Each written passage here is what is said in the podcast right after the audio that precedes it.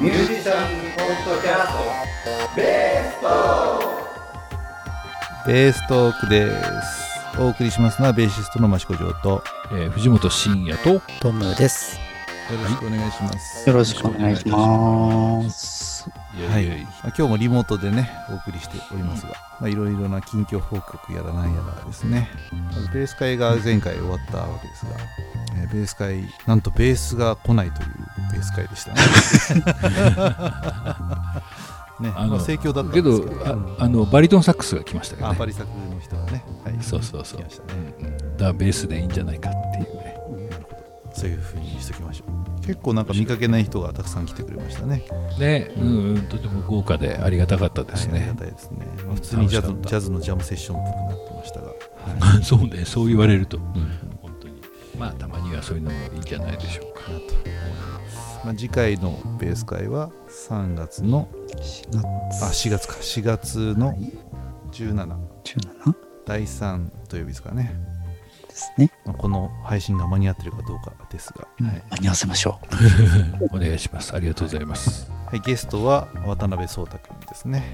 ドラムいやいやいやはい、前回も遊びに来てくれましたが、はい、若手のピチピチドラムが来ますので、まあ、本当にね、まあ、若いのに大したもんだなと思って見ておりますが本当にね。えー刺激を受けながらですねこっちも頑張っていかなきゃなと思います、うん。でこの前そうだこの前そうだよ。大夢君とたくさんお話できてうん。嬉しかったです、ね。そうですね。でピアノの人も来てくれてね。一番最初にねあの僕がリムジン入ってた時にも2人先にいたんですよ。大夢君とね。うん。その、うん。ピアノの方がいてですね、う。うん。あ大夢君友達連れてきたのかなと思ったら、まあ、違う人の友達のピアノの方だったんですけどね。うん。で結構彼女もね全然ジャズはやったことないけどって感じだったけど結構なんか、うんうん。素敵でしたいいい感じにその思い切りのいい音で弾いてましたよね。えー。そうそうそうそう、うん。うん。とてもとても楽しかった。ね、本当に。まあ、このセッションの世界に来てもらえると結構面白いんじゃないかなと思って、また来てもらえると嬉しいかなと思っておりますが、まあ、あの日はですねベース会が終わっていつものようにというかですね宇都宮でジャズの老舗の近代人という、えーライブハウスがあるんですけど、まあ、そこはまだ演奏がまだ始まってないんですけどね、えー勝手に集まってジャムセッションをしておりますということで、うん。はい、ベース持って行ってきましたね。あこの前？そうそうそうベース会の帰り、帰り？うん、行ってきました、うん。はいまあ、その時に昼間にいたねバリトンサックスの方とかえーギターの方も来たかな。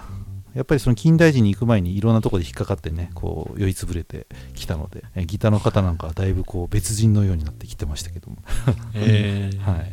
そうなんあですよ。そうですか、うん。なのでまあ長い一日でしたという感じですね。うんうん。あの日何だったんだっけな。行けばよかったな。あ暇だったの？いや何だって忘れちゃった、うん。うん。でまあそうそうそう。そうですねえっと、もう一つ僕最近新しくですね、えー開拓した場所がありまして本当にねもうローカルなネタなんですけども、えージャズサロンっていうところありまして黒磯っていうのかな？黒磯のところにですねジャズサロン黒磯というのがありまして。うん。はい。まあ Facebook のページとかでは見かけたことあったんですけど、どういうとこかなってずっと思っててですねベース会によく来てくれてたあの高いベースを持ってる T 君ですね、うん。彼なんかは結構ね県北の方なのでどっか遊べるとこないって言っててそこの名前は聞いてたんですよ。あそこいいですよみたいな。そうなんだって思ってて、でそこに行こうと思って行ったわけじゃなくてですねちょっと違うお店に行ったんですよ。やっぱ県北の方なんですけど。レストランと雑貨屋さんなのかな？が併設してるようなお店で、まあ、普通にご飯が食べれるとこで。でスタインウェイのピアノがボーンと置いてあるわけですよ。えまあ、うちの家内がですねピアノを弾く人なので、えーそこでピアノを借りて何かできないかなっていうことをちょっと探りに行ったわけですね。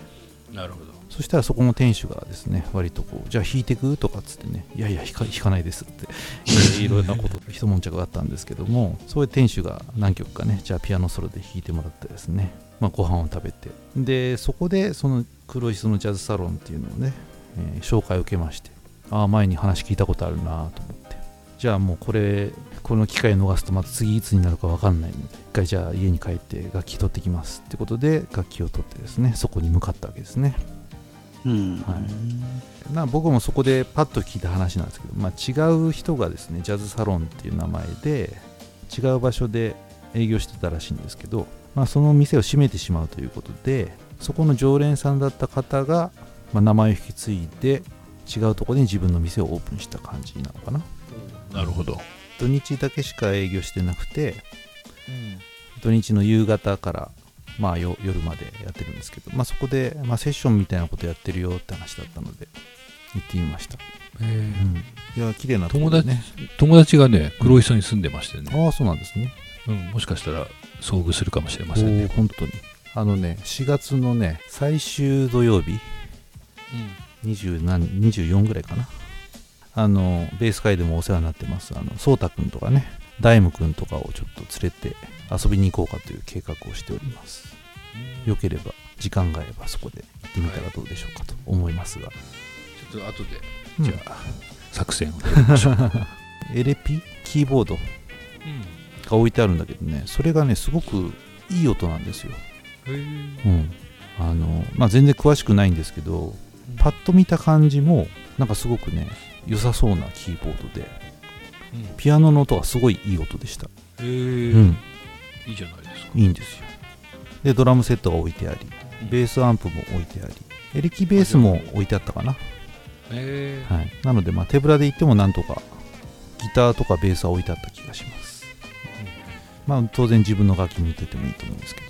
まあ本当に好きな人が好きなように弾いてるって感じでですね、えー。遊び場みたいな感じかな、一緒に弾こうもありだし一緒に弾かないで一人でピアノをいきなり弾き出してですね一人で完結する人もいましたっていう感じでですね。そんなところがありました。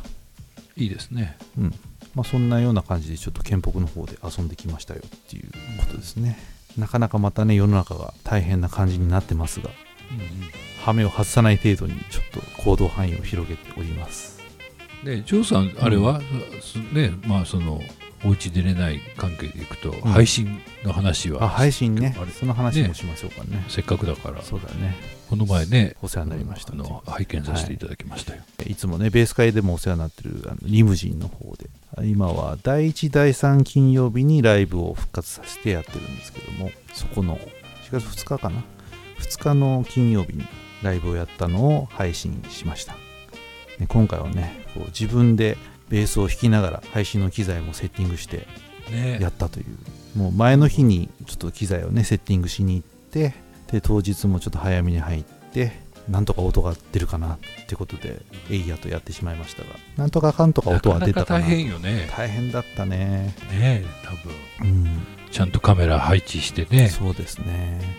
うん、座ってさ喋ってくださいってね そうだね。いやいやすごいですよ。なかなかできるもんじゃないですよね。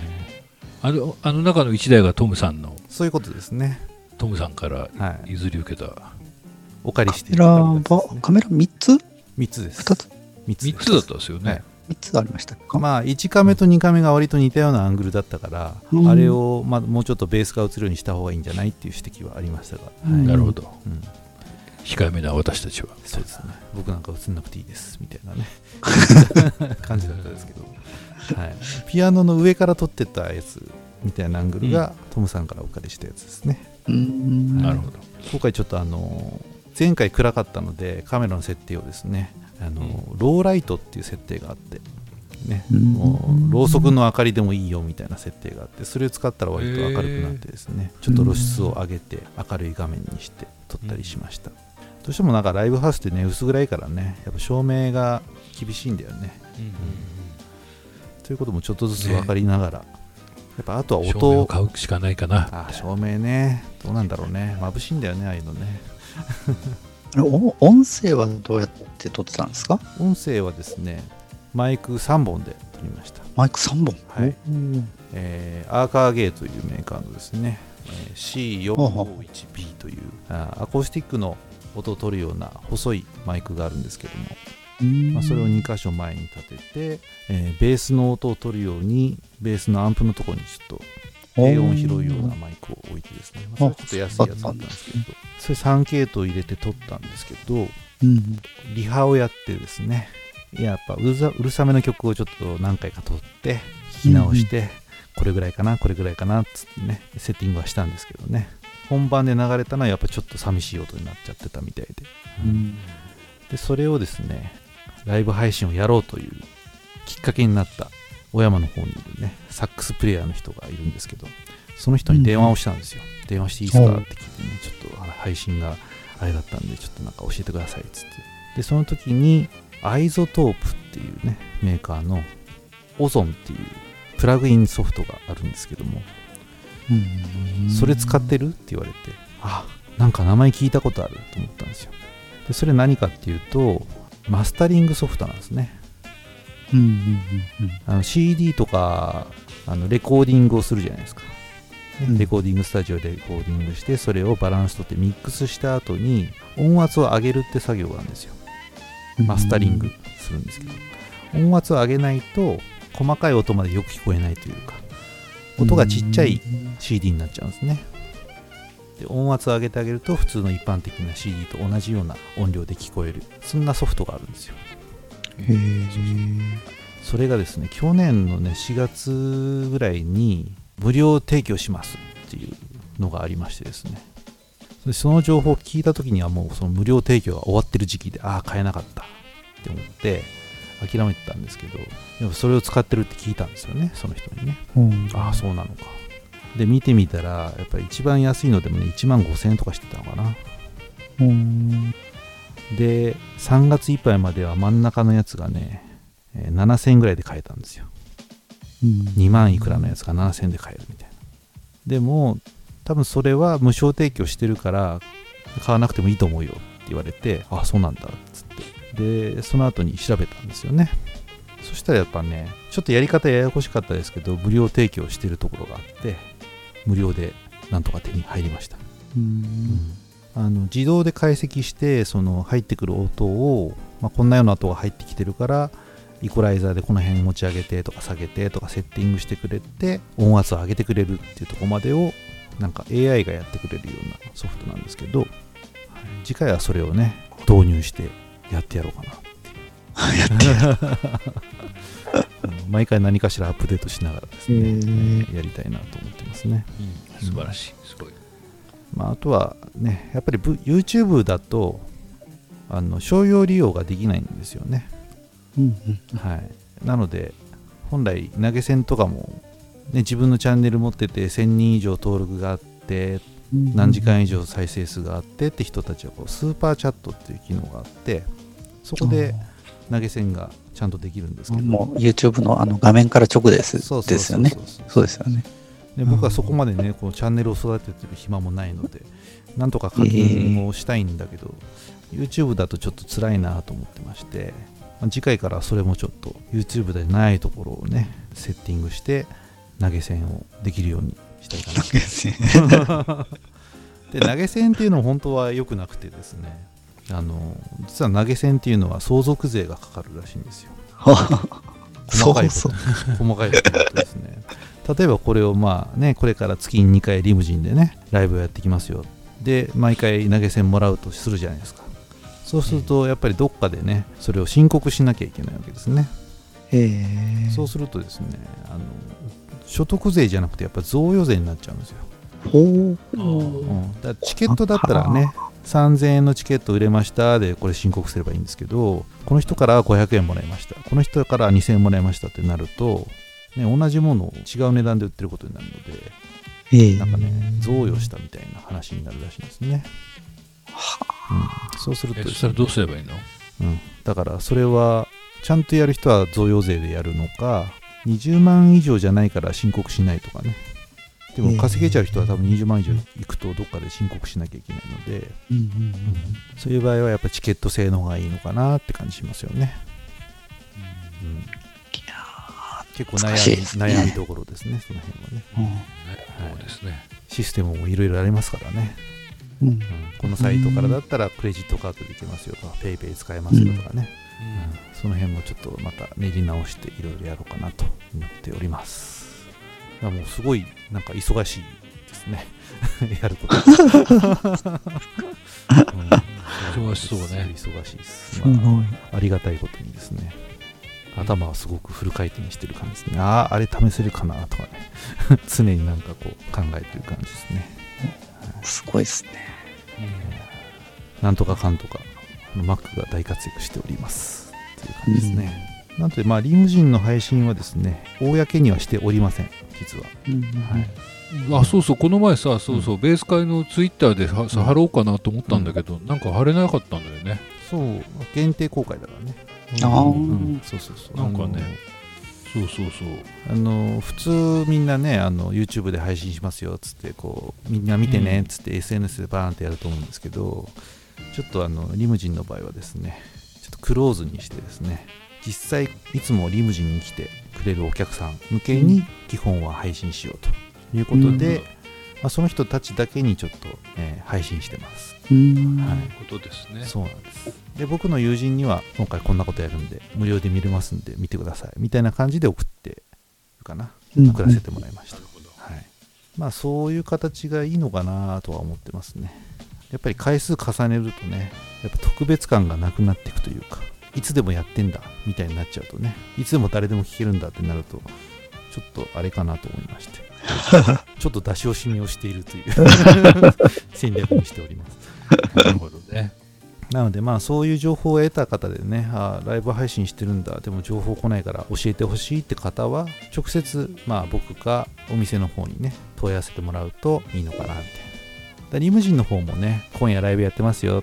配信もやってます。興味のある方連絡くださいね。みたいな感じにしてますね、うん。で興味あるよっていう人は連絡くれればこっから見れますみたいな案内をさせてもらってます。ねこういうやり方もどこまでやっぱりやめよう全体に公開しようってなるかわかんないので、えー探り探りなんですけどそういう形で今進めておりますね。そうよね。うん。なかなかねまあみんな大変じゃないですか。うん。ねいろんな配信やってる人もね。そうそう。いろんなまさかの2年目。うん、まあいろんな方法をこう模索しながら。うん。でもやっぱ YouTuber みたいな人はねもう今まで積み重ねたものがねある人はもうそれでいけちゃうと思うんですけど僕はそっちの活動全然してなかったので、全然チャンネルが育ってないので YouTube に頼れないなと思いましてですね。そういうちょっと限定的な配信っていう方でやってるって感じになりますね。なるほど。ほんとねいろんな人がいろんなとこにねこんなことやってるよっていうのも今情報でたくさん見れるからこれもやってみようかなあれもやってみようかなってすごい迷いどころではありますけどね。うんうん。ジョーさんの展望は？秘密？展望ね展望なんだろうな。野望ジョーさんの野望。僕の野望ですが、えーそうですね。iPhone12 ミニを買おうと思ってます。どうでもいいですかね。まあ前に持ってたのが8なんですけど8を早々にですね画面を割りましてですね。画面をそのオフィシャルじゃないところで直したんですよ。あの街のね iPhone 直せますよみたいなとこあるじゃない？結構スーパーとかに入ってるやつね。そうそうそう。で最初にねあれ直すときにねうちは正規店じゃないので何かあっても保証しませんよとかね。アプリにこの後持ち込んでも直してもらえませんよとかね。サインさせられるんですよね。うんうん。そこで直したらやっぱりちょっと具合が悪くてですね。あれば。あれまって感じでしょ。でうちのかみさんのセブンをお下がりでもらって使ってたわけですよ。今。そうそうなんです。よそういう流れでした。そうそういう感じまあなんとか伝え使えてるんでねいいんですけどね今回あの補助金関係でいろいろこう D カードを使って、えーたくさん買い物したものですからねあのポイントがたくさん貯まりましたので、えー携帯を買っても良いということになりましてですね iPhone12 ミニを買ってやろうと思ってですね、えー今日今日午前中にそのドコモに行ってきたんですようんうんそしたらもう全然あれなのね。予約してますか？みたいな感じでね。あ、してませんって。あ、わかりました。そしたら今日も3時半からしか空いてませんって言われて、え？ー収録だしなと思って。で今日は諦めてですねじゃあいつだったら空いてますか？みたいな。月曜日だったらどうですかね？じゃあ月曜日1時からどうでしょう？あ、じゃあそこに行きますってことで。そこに予約を取りいつですってやつねどうなんだろうね。だからこう、あ、今日空いてんなと思って行ったんですよ。まあ車もそんな止まってないし、待ってる人もね、ゼロ人ゼロ人だしね、うんすぐ呼ばれるんだろうなと思っていたら、あー今日3時半からしかできません。今11時なんですけど、とか思って。えーそうなんだと思ってね。アップルとか結構そうじゃないですか。アップルストア？えっと僕僕にアはップルストア行ったことないんですよ。アップルストアっていうかね代理店みたいのがね僕が宇都宮でレッスンしてる隣にあるんですけどカメラのキタムラに入ってるのかな、そこもねあの飛び込みはダメなんですよ。うん。あ基予約なんだ。本はうん予約を取ってからじゃないと受け付けませんみたいへえなだから初めて行った人なんかはあうちはもう予約取ってもらって改めて来てくださいみたいな感じでやってるんですけどね、もうどこもそういう感じになってんのかなって感じですよね。うんうん。まあいい勉強になりました、なので多分来店予約っていうのをねあのドコモのページとかからしてから行ってくださいと思います。うん。でなんか新しい料金プランがあるじゃないですか。アハモあっていうやあいろいろね。つ、うん、でアハモっていうやつもそのお店じゃなくてネットでしかあのできないんですよ。契約がね、アハモっていうのはどこもそうドコモのまあ簡単に言うと多分ローコストキャリアみたいなソフトバンクが出してるヤフーモバイルみたいなあれって一緒だっけ、まあ、そういう感じにしたいのかなっていう。お店では一切こう質問とか受け付けませんよみたいな。うんドコモショップに負担かけないように別に切り離すのかなみたいな。うんうんそれで安くするっていう感じ、それ切り替えます？うん、切り替えようかなと思ってますが。その説明も受けようかなと思って。なるほど、じゃあ今度のベーストークでそうですね。教えてもらおう。顛末を入れればなと思いますが。ベーストークじゃないみたい。携帯トークになってしまいます携帯トーク。で 5G 対応の携帯になるわけですよ。12からはね。iPhone12 だから今までの契約ができないみたいなことなんだよね多分ね。僕が入ってるのは家族プランの家族割で多分一番安いライトプランみたいな、あのうん家族で分け合える10ギガまでのみたいなやつを使ってるんですけど、多分それからは外れて違うプランにしなきゃいけないんですよ。5G を使うよってね。そうそうそう。だそれ困っちゃいますね。うん、だからそれで多分家族割も多分切り離さなきゃいけないのでどういうプランにしようかなとかね。でアハモにするともう完全に個人個人の契約になるので良くも悪くもね何の割引もつかないんですよね。ああ、なるほどね。無条件でこの値段って一発の値段しかないんですよ。2980円かな、うんで20ギガ使えるよと。でデータの持ち越しもなしみたいな。そしたらなるほどね、だからまあいつ入っていつ辞めてもいいみたいな感じなので縛りはないんですよね、2年やんなきゃいけないとかはないのでやってみて不満だったら戻ってもいいのかなとは思うけど、ねうん。うん。それも今はねネットでいろいろ教えてくれる人たちがたくさんいますからね。ちょっと勉強してますが。いや本当よね。YouTube とかでもさ、ん。本当何でも教えてくれるね。ね。なんかあれでしょ？あのまずキャリアメールが使えなくなるあそうそう。ドコモメールが使えないとか、あなるほどね、うん。でも使ってないからな。使ってますか？キャリアメール。まあどうなの？私いつも藤本先生に EasyWeb のそうそうそう、アドレスに送うんってます、au でうん送ってもらってます。なるほどね。うん、使うのかな、うん。みんな何？今 Gmail? 僕はあのアウトルックですね。アウトルックっていうのはあれかな ?Windows かな？ああ僕もですけど、アウトロック使ってる、あの僕前にこの携帯を Windows 本にしたことがある。ああ、そうでしたね。ありましたね。へー Windows 本はなくなりましたけど。その時にもう携帯を結局ガラケーを残して、うんえーガラケーのね i モードをなくした感じで通話だけで持ってた時期があるんですよ。へー900円ぐらいで持ってたのかな。うんでその時にキャリアメールを一回やめたんですね。うんうん Windows 本にした時に多分 Outlook かな。それ一本一本に絞って使ってきてうんそこから iPhone に戻した時にあキャリアメール復活してんだと思って自分が前に使ってたアドレスをそのまま登録したらそのまま使えたので、まあ、登録はしてるけど誰からも何の連絡も来ないっていう。感じです。迷惑メールすら来ないという感じで、ね。うん。まあ重宝してましたけどね。たまにそれでしかやり取りしない人が23人いますかね。ちょっとなんか仕事の話とか来るときに。まあ未だにガラケーの方だったりするんですけど。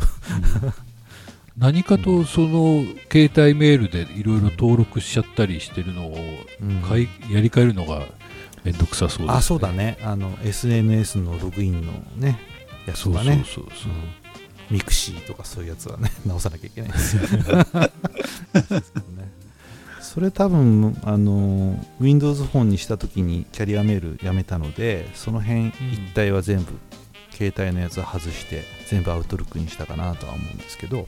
なるほどね。だ僕はその辺はあんまりキャリアメール使えなくてもいいかなって感じしますね、うん、携帯メールでやり取りしてる何人かにもうこっちに変わるんで登録してくださいっていうお知らせをしとくだけかなっていう。うんうん。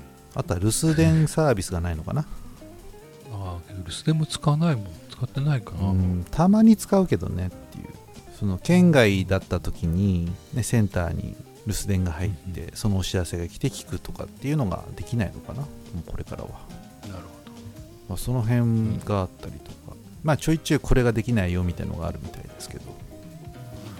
携帯トークですね。携帯と携帯とか。4円の。藤本さんはあれでしょ？だから au なわけでしょ？そうそうそう。んんんトムさんはどこなんですか？私は今は、うんと、マイ、えっ、と、Y モバイルですね。Y モバイルってことはうんソフトバンク系ってことですか、うん、そうですあ。そういうことなんですねキャリアメールっていうのはどこになんですか、キャリアメールは Y モバイルっていうのがあるけど、うん今使ってないですね。うんうんセッティングしたらいきなりなんか迷惑メールがガンガン来るんで。ほほなんだこりゃそれはひどい。最初からもバレているという感じですか？ね、不思議です今は Gmail か、うんうん。まあ、アウトルックか。うんうん。まあ、E メール、メール自体がね、今あんまり、ね LINE とかに移行してるから。うん。LINE を使うのはどうなのかって話ありますけどね。かなりこうあの不倫がバレたりするのも LINE だったりとかね。なんで流出しちゃうのって思うんですけどね、うん。あれ覗き見できるからバレちゃったんでしょっていうふうに捉えるとちょっとやばいですよね、うん。気にしだしたらどうしようもないですどうしようもないですけどね、はい。まあ、難しい話がありますねいろいろね。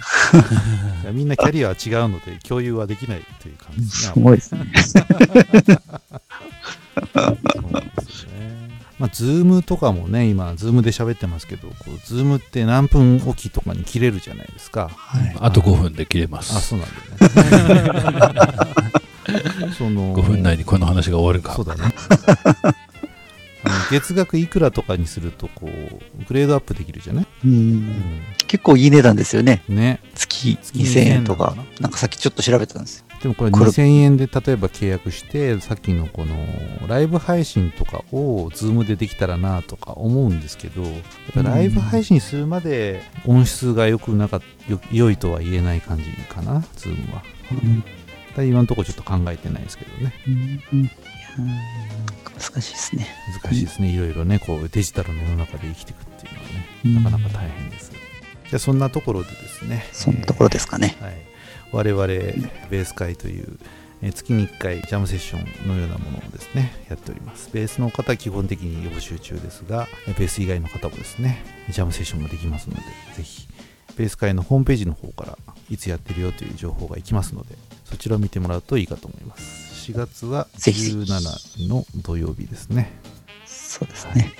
はい。あとは、そうベーストーク。アドバンス。えベーストークアドバンスという世にも奇妙なベースをラジオという媒体で教えるというですね。映像が見れないのが結構大変なんですが、えそういうのをやっております、はい、コントラバスの教則本のシマンドルというのをエレキベースでやってみてそれをですね勉強していこうということを今はやってますね。それを説明している番組がえーベーストークプラスということで audiobook.jp の方から有料の会員登録をするとですね聞き放題の方で聞けるようになっております。バラ売りだと100円ぐらいですかね。そんな感じでやっておりまですす。はい。ということでそちらもぜひよろしくお願いいたします。詳しくはホームページを見てください、というわけで続きましてプラスの方もぜひ聞いてください。よろしくお願いします、お送りしましたのはベーシストの益子城と、は藤本慎也と、そうでした。い、ありがとうございました、はい、ありがとうございました。ありがとうございました。